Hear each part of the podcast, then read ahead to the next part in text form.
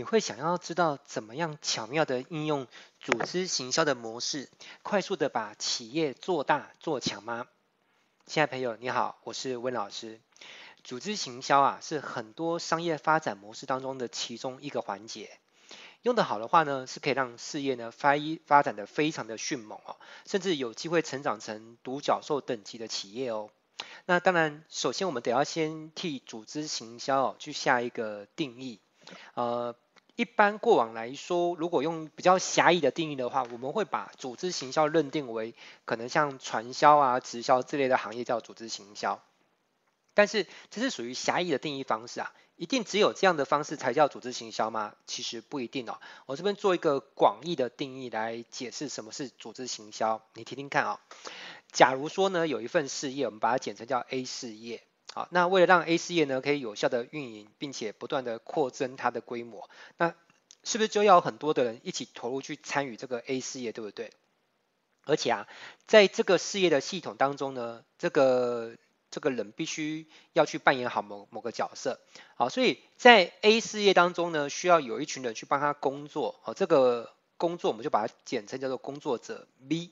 好，那这个工作者 B 呢，除了呃，去上班啊，去投入自己的时间啊、技术啊、才华、注意力等等的。那假如除了上班之外呢，组织还给了他另外一个权限，这个权限就是 B 呢可以去招募更多的人呢，一起来投入这个 A 事业。那而且这些被招募进来的人呢，所能做的工作有可能是跟 B 一样的工作。好，比如说一个业务员加入了某个业务团队，然后他可以去招募另外一个业务员。好，也跟他一起卖产品，就类似像这个概念。那是不是一定只能招募进来跟他做一模一样的工作呢？其实也不一定，因为在一个团队当中会有不同的分工嘛，不见得每个人都是业务员。好，所以招募进来的可能就先把它简称叫做 C。好，或者或者说如果有不同的职位的话，可能有 C one、C two、C three 不不断的延伸。好，有各种的 C。那只要是在这种情况之下呢，我认为这样的公司它大致上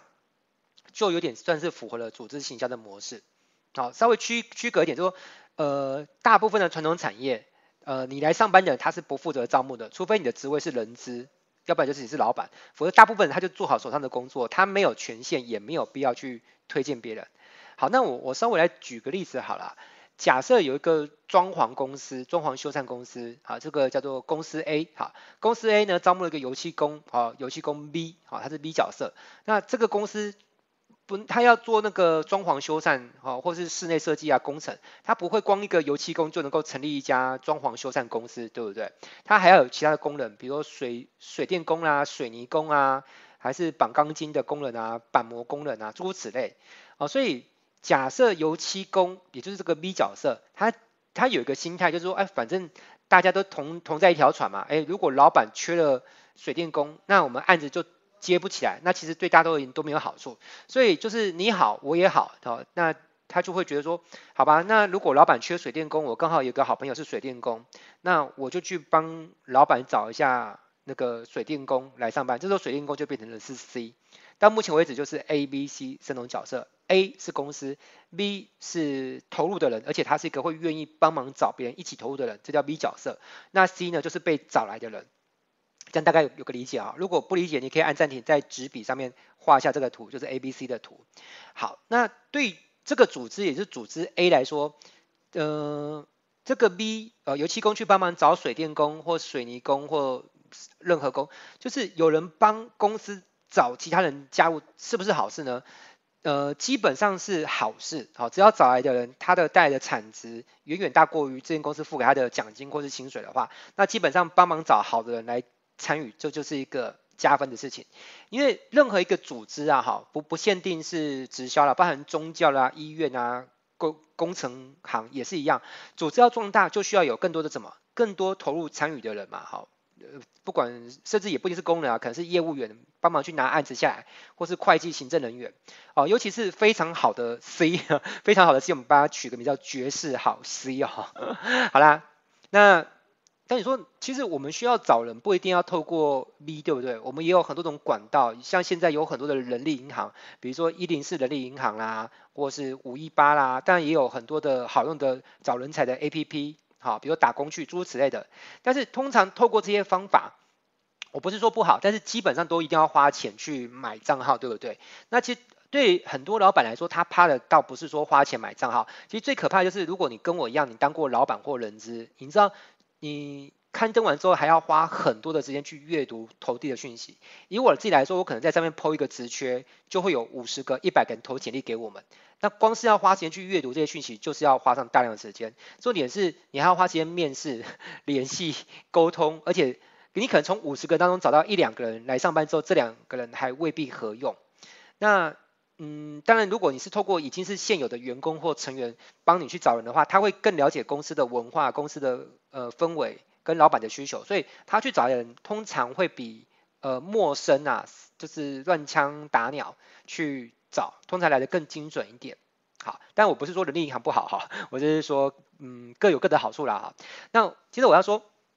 换句话说就是当 B 这个角色，他帮 A 也是帮公司找到了 C，好，那等于间接帮 A 什么省下了人力银行账号的开通费、刊登职缺、讯息筛选、互动以及事务成本。哎，什么叫事务成本？你想想看，如果你找一个人来你公司上班，上了一两个月才发现这个人不合适，好，甚至他这一两个月当中是没什么工作产能的，这个尝试错误的过程当中有没有成本？肯定有啊。比如说一个人如果一个月薪水三万块，你花两个月雇佣他，而且这两个月因为他才刚来上班，可能对公司也没有办法提供太多的贡献，所以你给出了六万块，而且要加上劳健保诸此类的成本，就是你的事务成本嘛。所以这些如果仔细计算的话，如果是去量化它，把它数字化的话，你会发现其实当 B 帮 A 找到了 C，其实这个行为它他换句话说，他其实是帮公司省下一定程度的金钱的。而这个金钱到底有多少呢？不一定，好，可能少则几千，多则几万，甚至更大，可能几十甚至上百万都有可能。所以你去想想看哦，对一个企业来说，找到一个对的人才，这个价值到底有多大？嗯，我跟你讲个历史典故哈，你你可以思考，历史上如果你跟我一样热爱三国的话，嗯，可能有听说过一个典故，就是徐庶，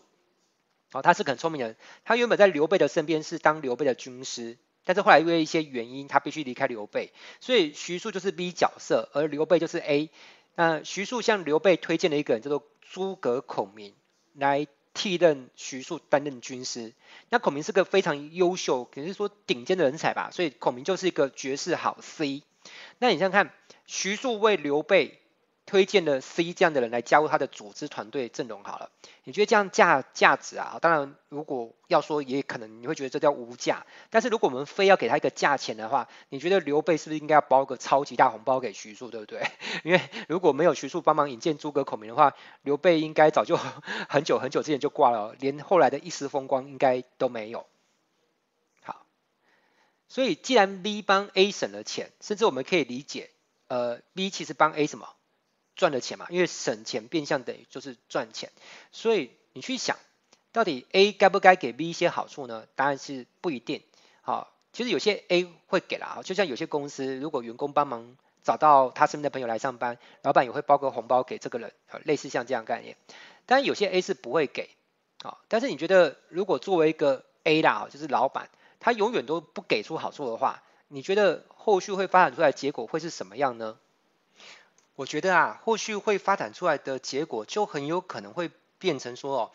，B 也就是一个有可能转介绍的人，他会发现他对于介绍呃，就是他身边的一些朋友人脉，也就是所谓的 C 给到 A，也就是他的老板或他他所属的公司或组织这样的行为呢，既然得不到什么好处，但是嗯，还反而有可能啊。可能有麻烦，就像我很久以前也曾经帮某家公司介绍一个我的朋友去那边上班，结果后来呢，双方闹得不欢而散。就是我的朋友去上班，他也觉得这间公司很机车，然后那家公司就是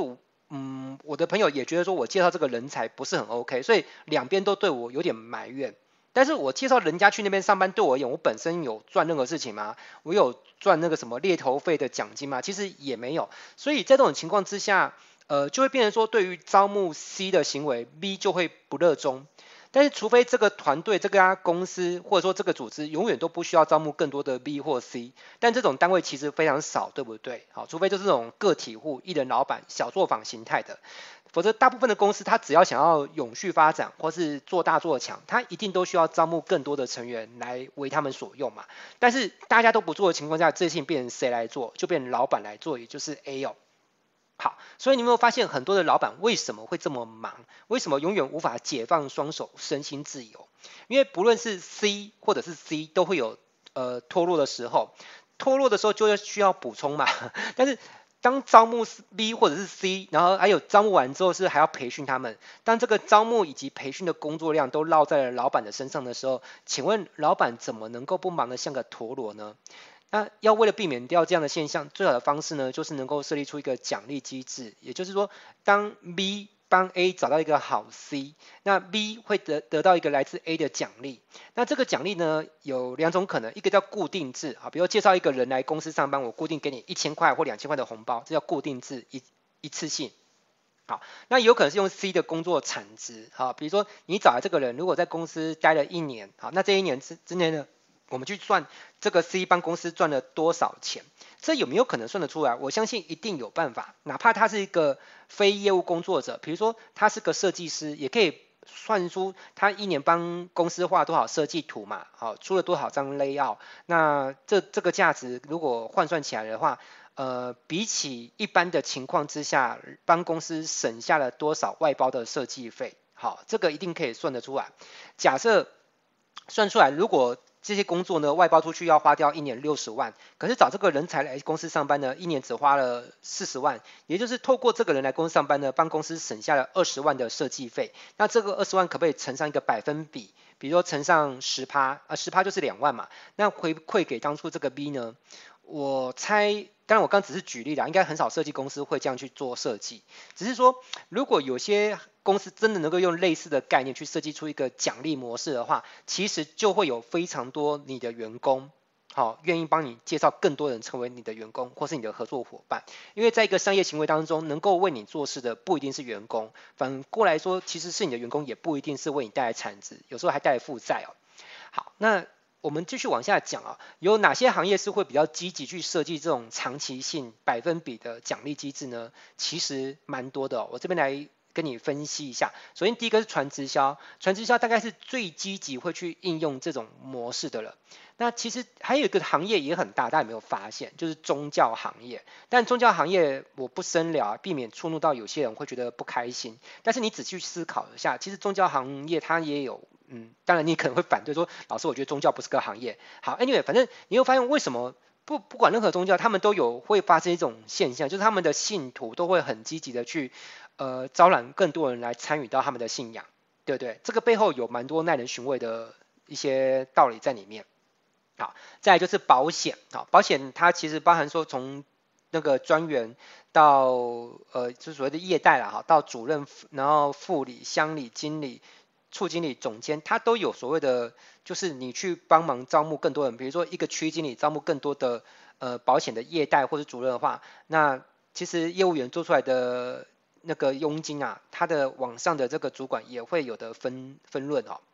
好，还有房仲其实也会哦。当然，如果你只是一般的店员，那可能是没有。可是如果你是店长级别的人的话，那你招募到更多人来到你这家店，那这个店员卖出了房子，其实房仲的店长也会有。居中的利润啊，好，还有就是医美行业，那我稍微解释一下，为什么医美行业其实也会有组织行销的概念在里面？因为有些医美诊所会培养一种人，好，这种人有各种的说法，我有听说过的说法，有人叫他公关，有人叫他外围，啊，有人叫他小蜜蜂，啊，为什么叫小蜜蜂呢？因为小蜜蜂会嗡嗡嗡到处去花朵去采蜜嘛，哈，嗯，帮忙制造整个生态链的贡献啊，所以这些呃小蜜蜂们呢，就会帮医美诊所去介绍客人来消费一些疗程。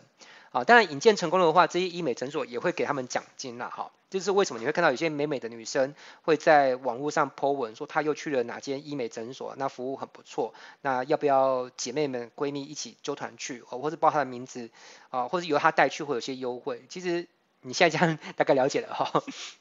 好，那还有就是 Uber，哎，你可能不知道，其实 Uber 也有组织行销的机制在里面哦，司机介绍司机呢也会有奖金可以抽成。那我讲一下教育训练事业，因为我本身就在这个行业里面。啊，当然每一家教育训练的公司，他们的商业的风气不太一样，但是我知道有一些机构，他们会用某一种方法，让学员下课之后呢，会。变成他们的业务员，当然这个每个人的感官不一样啊，有些人会把这个事情讲得比较难听，比如叫做洗脑啊，或者是嗯，anyway 好，反正就是会把学员就是变成透过一些方法，让他们就是会变成一个很积极推销他们的课程的业务员就对了。然后当然他们还会再去把这些学员啊，就是包装出一个样子，就是感觉去上了某某课程就变得。赚了很多钱，然后用这样的成功样板再去吸引更多人来上课。但是真相是什么？真相是这些学员去上那课之后呢，变得很有钱。这个钱并不是来自于上了课学到的技术本身，然后回去去经营他们原本的本业而赚到的钱，而是他们去上课之后变成这家培训公司的业务员，然后去拉他们身边的朋友去。上课其实跟直销的概念会有一点点的接近，啊，但是我这边没有批评的意味，我只是中立的去分析出事实的现象其实是这样，啊，只是大家不知道背后其实是这样，然后，所以他们去。创造一种就是下课之后赚到很多钱，会让人家产生一种幻觉跟错觉，好像这个老师很厉害，或者这个老师教的技术很厉害，导致这个人原本好，比如说他原本是开咸酥鸡的店，然后呢做的不怎么样，一个月可能赚个五到十万，就去上了某个培训机构的课程呢，变成月入三十万。问题是这个月入三十万不是他的咸酥鸡生意变好了三倍，而是他多产生了一个收入是去。卖那家机构的课程啊，这才是事实的真相。但这个真相其实外界没有多少人知道，外界人只会觉得这家机构很神，这个老师很神。一个卖新书机的人去上课完之后，居然从月入十万变成月入三十万，好，这就导致一个成功样板可以去吸引更多人来上课。那这种收入其实在我看起来没有好或不好，只是你有没有看懂？还有就是我来看啊，客观来讲，我觉得这种收入它很难是一个持续性稳定的状况，因为每一个人身边的人脉都是有限的，你一定是刚下课之后，你能够用着你的热情，呃，去影响到你身边的一票人去上课。哦，所以你会有一段时间是收入比较高的，但是这是一个长久之道吗？我认为不太可能哈，而且任何机构它的课程都是都是有一定的限量啊，都是在一段时间会吸引到一些人去上课，呃，即便你的人脉可以一直认识新朋友，你也很难针对一家机构的某一个课程，可以在一个市场上面不断的一直都有开发到新的人来上课，好，这个是事实了啊，但是也没有好或不好，好，希望呃同业如果 听到文老师讲这句话，不要特别来。就是批判我，就说温老师，你干干嘛把这些事情讲出来？好，那我也说了嘛，我并没有并没有说这个好或不好，只是希望大家可以认清事实的真相而已。好，第七，星巴克，诶，这是应该是说第八个吧？好，好了，无所谓。呃，第八个是星巴克，哈，他们会设计一些电子优惠券。你看，是不是很多人会在一些赖的群组当中去发？诶，星巴克今天买一送一，呃，类似像这样，他设计这样的方式，是不是让你要很容易按个分享，人家就会转发？好，那你看，如果星巴克没有设计这种电子优惠券，它只是在公那个店家里面，由店员跟买咖啡的咖的客人口述说，哎，今天我们那个买一送一哦，你可以跟你的朋友。介绍一下，让你身边朋友来抢这个优惠。如果只是一句口述的话，那你要让别人帮你做宣传，是不是会非常的不方便，对不对？没有多少有那个脑力跟意愿，还要记住店员说的话，再去用口述的方式转述给别人听。所以星巴克就是透过这个方式，让很多人呢，呃，明明是 B 哈来消费的人，然后呢转介绍另外一个消费者，就是 C。好，我们这边把这个 B 跟 C 的定义再增更广泛一点。可是讲起来容易啦，但是说起来其实。呃，说起来容易，做起来其实没那么容易。因为如果你不是具备星巴克这种品牌跟氛围的话，其实如果你是一般的咖啡店，你设计一个电子折价券，好，买一送一，你去发发看，看有多少人会愿意帮你转发。好，所以事情并不如我们表面上看起来这么单纯而容易。就像一个小孩子看到一个大人举起一个大石头，他就觉得哦，这个好像很简单，他也拿过去想要举起大石头去丢别人，结果呢，发现他大石头举起来之后呢，还没有丢死别人之前呢，就先压死自己了。好，接着我们再讲第九个哈，第九个我就广义的把所有的都全部讲一讲啊，比如说灵骨塔行业啊、线上博弈啊、资金盘啊、诈骗集团。好，反正还有很多行业都有运用到类似于组织行销的模式就对了。好了，那 这段音频我先讲到这边，好，不知道你有没有兴趣学习更多，就是怎么样用组织行销的模式，快速的把生意做大做强的技术。你会有兴趣知道吗？那如果你有兴趣知道的话，我会在这一集节目的下方放上一个连接啊，这个连接就是像魔法传送门一样，好，可以帮助你传送到你想去的地方。请你点击节目下方的传送门，我会请到一个老师，这个老师他的厉害程度呢不下于我。是的，就是他是对于如何利用网络，可以非常快速的把组织裂变成成千上万的人，可以成为你的销售部队，帮你推广产品。他对这些事情呢，有着非常深刻的理解，而且他也有实战成绩。那我会请到这位老师呢，来跟你分享更多其中的一些技术跟关键的环节。好吗？那我是温老师，今天先跟你分享到这边。如果您喜欢的话，请不吝在这个节目的底下按赞、留言或分享。你的举手之劳将能够激励我创作出更多的好东西来服务你哦。我们下次再见，拜拜。